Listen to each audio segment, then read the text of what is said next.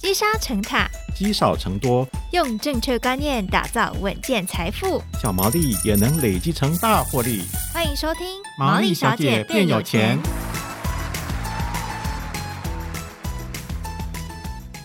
Hello，大家好，欢迎收听《毛利小姐变有钱》，我是佩服。其实这个频道开播这么久以来，我们这个毛利小姐也进入好几季了嘛。我发现听众对于退休理财的议题其实非常的感兴趣哦。我想一方面是每个人都很向往退休啦，像我自己也是；一方面呢，也是因为要做好理财，退休后才不用为钱去做烦恼。不过今年这个股灾下来呢，哈、听众们是不是多少会觉得有点恐慌哦？今天的来宾呢，一定可以帮大家安定这个心神。就算不是退休族，我们也可以一起来调整好自己的投资心态喽。那我们来欢迎今天的来宾，退休教授谢世英老师，老师好。呃，主持人好，各位听众大家好。哦，老师，这个今年股灾啊、哦， 真的是快要快要断气了。 所以我们之前当然想要问一下老师啊，除了投资台股外，老师在退休金上面的规划，因为今年台股这个状况非常的不好呃，其实没有哎、哦。我我的规划其实大家都差不多。今年还是暑假期间领了所谓的我称为的年终嘛，中间的中年终奖金嘛。嗯，那领完了我，我我每年都固定是这样子，我就把未来一年可能要用的生活费会移到我的生活账户。对，那我的原则就是说，我们在存股的时候，你不要因为额外有一笔什么意外要开销的钱，你必须要卖股票，嗯因，为你这样子有可能股票会卖在不恰当的时候，是，或甚至于它正在要开花结果的时候，你把它砍掉了，嗯我觉得蛮可惜的。所以我会把未来一年我生活要用的的多少钱，我会移到生活账户，而且还会多留一些预度。那可能到明年五六月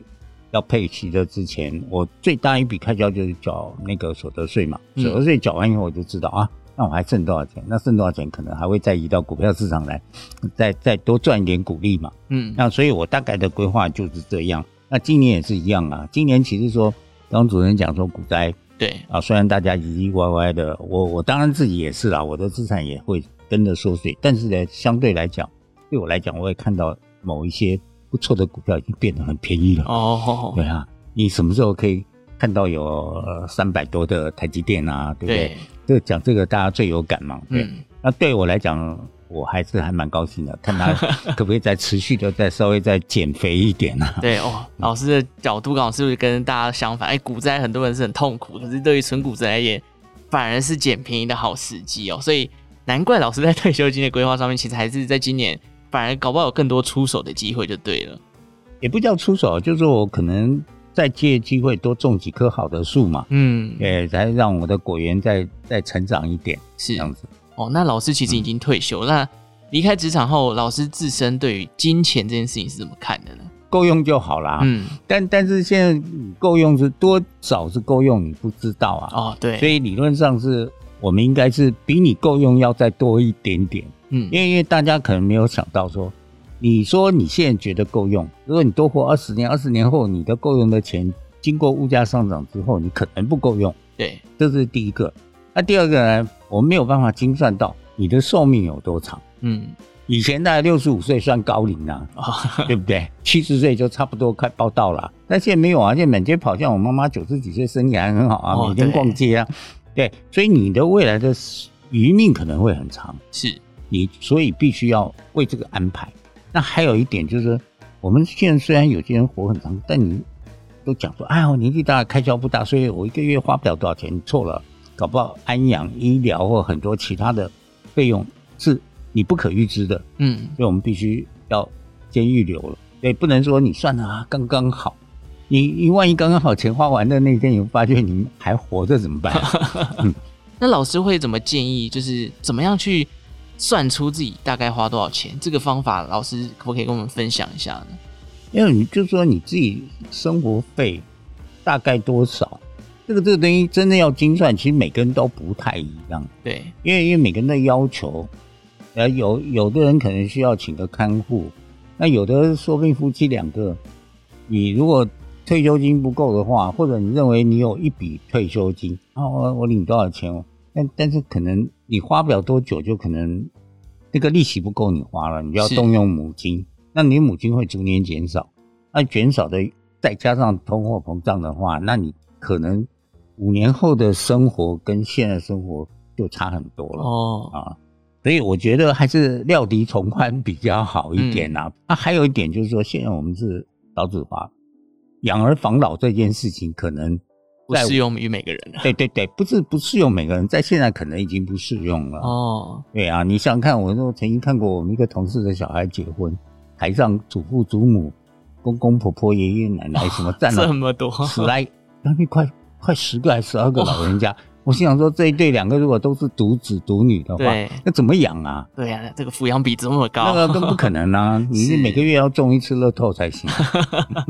对，所以哦，其实，在存钱上面哦，第一个就是怎么样去规划呢？其实还是从宽呐、规划完这一笔，可能还要再多加个可能十趴二十趴才会安心一点哦。那我们回到股市上面来讲，其实先生老师也知道，我们大家都知道，台股今年回落了二十个 percent。那像刚刚老师讲到，其实他在退休金的规划上面，还是持续的投入他的存股标的里面。所以老师目前对这个市场的态度，相信有很多存股族现在已经非常的心慌了。老师会怎么样去跟他们分享自己的心态呢？其实我觉得，真正如果你是纯股族的话，你如果想清楚的话，其实纯股族是不太会心慌的，嗯，因为你只在乎你的公司营运好不好，对有，没有受大局影响。我觉得比较心慌的可能是赚差价的。嗯，啊，赚波动的可能会比较紧张。那因为之前是我个人觉得，是因为在二零零八之后金融风暴以后，又碰到什么欧债危机，什么世界各个国都在大撒钱嘛，对，所以变成说那个浮额游资过剩，就等于说过多的钱去追逐比较少的这些目标、资产目标、投资目标，所以变成泡沫化嘛。嗯，现在也也不过是回回归正常而已啊。你想想看，当年不要说当年，没有多少年前，美股过一万点就会觉得很兴奋啦、啊是，那台股要快要闯万点，你也很兴奋啦、啊嗯那现在美股三万多了，那那其实已经涨得有点，在不算很长的时间之内，从一万多点涨三万多点，其实有点泡沫，嗯，所以泡沫早晚会 会爆一掉。是，或者是现在各央行因为物价上涨的原因，它会把银根会往回收嘛，所以你变成能够成本很低的去投资股票赚钱的钱就变少了嘛，是，变少了，那大家有的也想去赎回干嘛？当然那个呃涨越多的跌的会越多嘛，嗯，那这中间就是会产生一些财富重分配的状况。那我们纯股族其实坚守到好公司，买到了比较相对低的价钱，其实你每一年的股利还在稳定成长。对，理论上来讲，是我们比较不不会心慌的。是，所以对其实做好存股，反而股灾来说，诶，反而是可以安定哦，泰然自若的去面对这件事情。我们在疫情过后，因为这个无限 QE 一撒下去，全球都有这个资产都水涨船高，所以现在呢，其实慢慢的这个美国升息缩表，把资金回流收回去之后呢，慢慢的这些资产的估值也会慢慢的往下调，泡沫就像刚刚老师讲，慢慢的缩小了。刚刚老师举的这个例子，我觉得很好。以前台股上万点，哇，大家都开心的要死。现在，哇，快要破万点，大家就怕的要死。其实，殊不知也搞不好就只是回到二零二零年初的时候的状况哦。问一下老师，刚刚有提到，其实买好公司就不用怕股灾。那所以，老师会怎么建议投资人去盘点自己手上的持股，到底是不是好公司，有没有存的价值呢？呃，当然我，我之前有常常讲过，就是说，第一个就是，当然你要追踪这家公司，你要了解这家公司有没有逐年的获利在稳定，嗯，不一定成长，至少稳定，保持持平嘛。是那我们当然希望说好公司还是逐年成长嘛。对那么有的人说啊，那你实在不知道要买什么公司股票，那我是觉得食品股是蛮抗跌的，哦，因为大家都要吃饭， 因为因为大家都要吃啊， 对，所以所以什么卖鸡蛋的、卖沙拉油的、卖食品的啊，甚至于像统一是一条龙从头晃到底。你看这只股灾跌成这样，统一好像在六十五块上下，好像也嗯没怎么动什么，屹立不摇，对，但它涨的时候也也没跟大家猛涨，所以这个公司就是很持平啊，你就慢慢的稳稳的。那这这是一种，当然你知道它一定要吃嘛。啊，还有一种比较稳一点就是银行嘛，嗯，银行它利息升了，它有赚差价，对，那所以变成这是银行比较惨的是那些有寿人寿险部保位险的部位或者呃那那种铺险，或者你不碰的话，其实银行股也是很稳定的。嗯，那我们台湾几家不错的好银行，你可以去挑一下，是，呃，你自己觉得有信心的，我觉得存起来一定比你定存来的好，而且你的本应该不会不会被吃掉。嗯对，啊所谓好公司不停损。那如果今天真的是遇到股灾，而且大家都看哦，食品股好像真的不错，我想要找加码点，老师会建议怎么下手呢？因为因为所谓的好公司不停损，就是说巴菲特原则会有一个合理价钱嘛。嗯，如果它在大跌的时候，它会比合理价钱还便宜啊，因为是相对你赚的利息会高，所以我们不会因为跌了去停损。其实我们跌的时候，如果你有钱，反而会去增加。对，那增加，那你的持股的平均成本就会跟着下降。嗯那下降的话，你想想看，你从二十块降到十五块，它这家公司同样配两块钱，你的利息就差很多嘛。是，对，而且你的张数有增加了，那所以这个是我们所谓的在存股的想法中没有停损跟停利。嗯那所谓的停利，我这边也顺便讲一下，停利有的人是啊赚多少二十趴三十趴你就跑了啊，对，然后赚了就走了啊，剩下还有多的让别人赚。啊那问题是我们没有停停利的观念，就是说，他如果工资一直涨，他配的股利也跟着增加，他还是在合理范围之内，你没有必要去卖它啊。嗯那我所有存到现在的公司股票，我有些还不错的公司，如果时间拉长一点的话，我的赚的股利利息，随时卖一张大概都是几百趴的啊。哇， 已经对就是成本就是归零了，对不对？，对对对啊，嗯因为因为成本有的，你像我有有一张大统一，我是因为一直演讲我都有算过嘛，因为大统一这张股股票我是在二零零九年股灾的时候买的，哦，二十三块买的，我还记得好清楚。是啊，到现在大统一已经大概一百五十到价钱了。哇 那我领了这么十几年的股利，领了六十几块，哇，早就已经归零三次啊了，不但归零还付了啊。嗯， 那你这这时候再卖，你的差价，而且还没有到卖的理由啊，因为它从我二十三块买的时候，它配两块四，对，那今年配六块，所以六块对我来讲，它如果变得很贵的时候，按照我的工资来讲，它至少要两百呃三百块。差不多哦，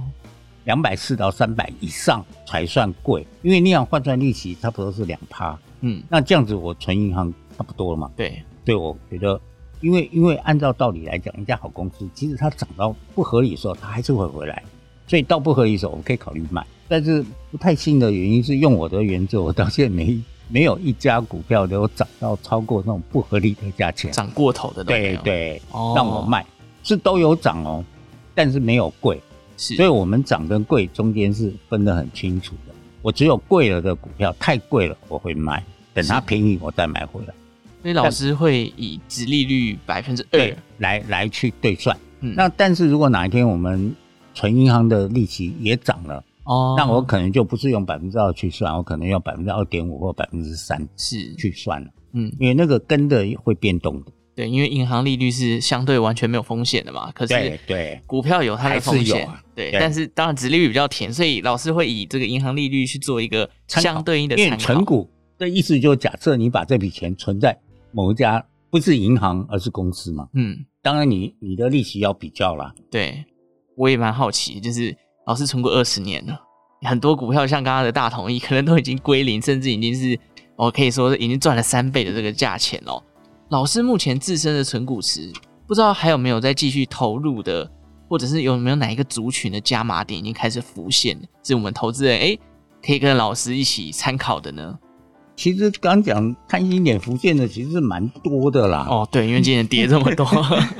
蛮多的。但是问题就是说，我们自己手边的子弹你够不够用？ 是，对，那子弹不够用的时候，我我其实有一种简单的方法啦。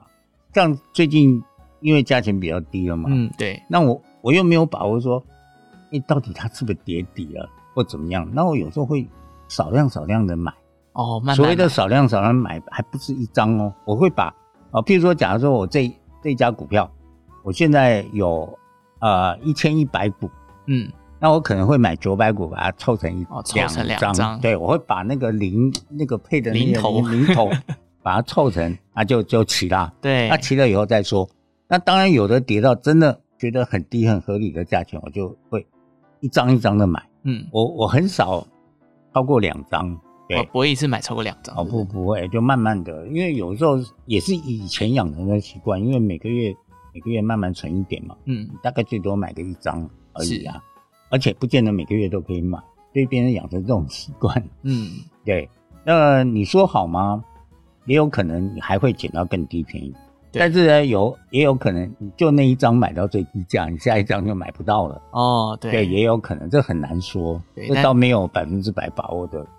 哪一个方法是对的。是，所以其实是慢慢买下去，不用一次 all in 啊，就是可能对啊，你一直 all in 下来，你隔隔一天突然跌，你心情就对，就会开始对影对响，对，就怪怪的。然后如果它一直在很低很长时间，那你不是很不舒服吗？是，对，所以这个我这还是建议，第一个看长一点，第二个还是看自己的忍耐程度，再不然就改变心态嘛。嗯，对，就代表你如果不小心全部 all in 买在那里，你就假装不管它。是，哦对所以老师最近在关心的会是哪个族群？你譬如说，我像最近可能会加的，因为玉山金算跌的蛮深的，哦，那我就可能要考虑，哎，要不要我把我的灵骨凑一凑啊，加一加这样子。是，对所以其实就是针对自己手上嗯对有灵骨的部分，把它凑成对呀、完整的张那数。你像统一的话，我觉得它很好，但它有没有稍微再跌深一点呢、我觉得六十五块好像稍微高一点，那我就再等等看有嗯，没有便宜。啊、像我在讲什么大成啊，那个就或者是莲花石啊这些，嗯嗯嗯，那就会比较一下嘛。对它跌的稍微深一点，看起来它隐隐有还 OK 的话，我就会加。那譬如说像我有台塑南亚两张对，两家，那最近呢发觉，哎，台塑今年盈利比南亚好，嗯，那台塑跌的也算 OK，那所以变成我今年如果有钱，我会加码台塑，哦，我就南亚就停在那边对，不动它，是，对，简单的逻辑啦。嗯，所以其实老师在分配上面，其实同一个产业会拿来做相互的比较，哪一家可能有比较好的加码点，以值利率啊，或者是它整个营收的表现，去找到相对的加码好时机来去做加码。当然，在这边也要强调，而不是老师推荐你现在就是买这些哦，因为还是要大家自己去评估啊。就像我们今天开头一讲，就是只讲一半，但是我们后面那一半大家都还要一起好好的做功课。因为存股族，如果你对自己存的股票不够熟悉的话，到后来它下跌的时候，你也很容易心慌慌哦。我觉得老师 您的这个存股的这个心态已经非常非常稳健哦。毕竟老师从这一路上也看过很多的股灾，不管是金融风暴啊、欧债危机等等。那经过这么多的股灾洗礼，老师认为这个股灾对自身投资的心态有没有造成什么样的影响，或者是提供你什么样的经验，可以让你面对市场如此的无惧呢？经过几次嘿嘿大战役之后，嘿第一个当然你会发觉就是说，股灾过去之后，股市还是一定会恢复正常。对，这只是时间长短而已。所以，如果你的资金不是借来的，没有压力的话，其实你可以挺得过去的，嗯不，一定要跟着别人追高杀低。对，好，这是一个。那第二个，我经过股灾之后发觉，每一年你的股利没有少，你还是 OK 的。嗯，你只要是好公司，你不要买那种不配股票的股利哦，股股价被杀到身见骨头的时候，那就很惨了。对，当然，你如果你可以预见一个股灾来，你先在高价把它卖掉，那是很厉害的。但是我们通常都没有那么厉害、啊。 嗯，所以就比较以那种不变应万变的角度去看。那还有第三个就是，当你股灾来的时候，你会发觉，你那时候手边如果有钱的话，你会发觉你可以买到更成本更低的股票，对，比你没有股灾的时候，你有一笔钱你想买的时候，你可能本来只能买两张，现在你可能可以买到三张，我觉得嗯，对我们来讲其实是好事情。所以这个经过这几次这样的洗礼之后，你就会觉得没没有问题啊，我我有能力在那么多天上掉下来的刀子中间去找到几个礼物，嗯去把它接起来，是这。样子。从这字里行间可以感觉到，其实在这段过程当中，已经看到这个存股带回来的丰厚的收获了。所以其实建立这个心态，很多时候存股族最大的朋友反而是时间。很多人在担心这个市场下跌的过程当中，你有没有信心自己手头上的股票是一家好公司？能不能跟它一起长期抗战？过了这个股灾之后，三五年，哎，它翻身了，你开始赚钱了，你才发现存股它的威力是非常强大的哦。好，那我们今天非常谢谢谢思颖老师带来这么精彩的分享。好，谢谢大家。好，那感谢大家今天收听《毛利小姐变有钱》哦。如果有任何投资理财相关的问题呢，也欢迎到各大平台去留下你对于本节目的想法。那最后呢，感谢大家的收听，我们就下次再见喽，拜拜。拜拜。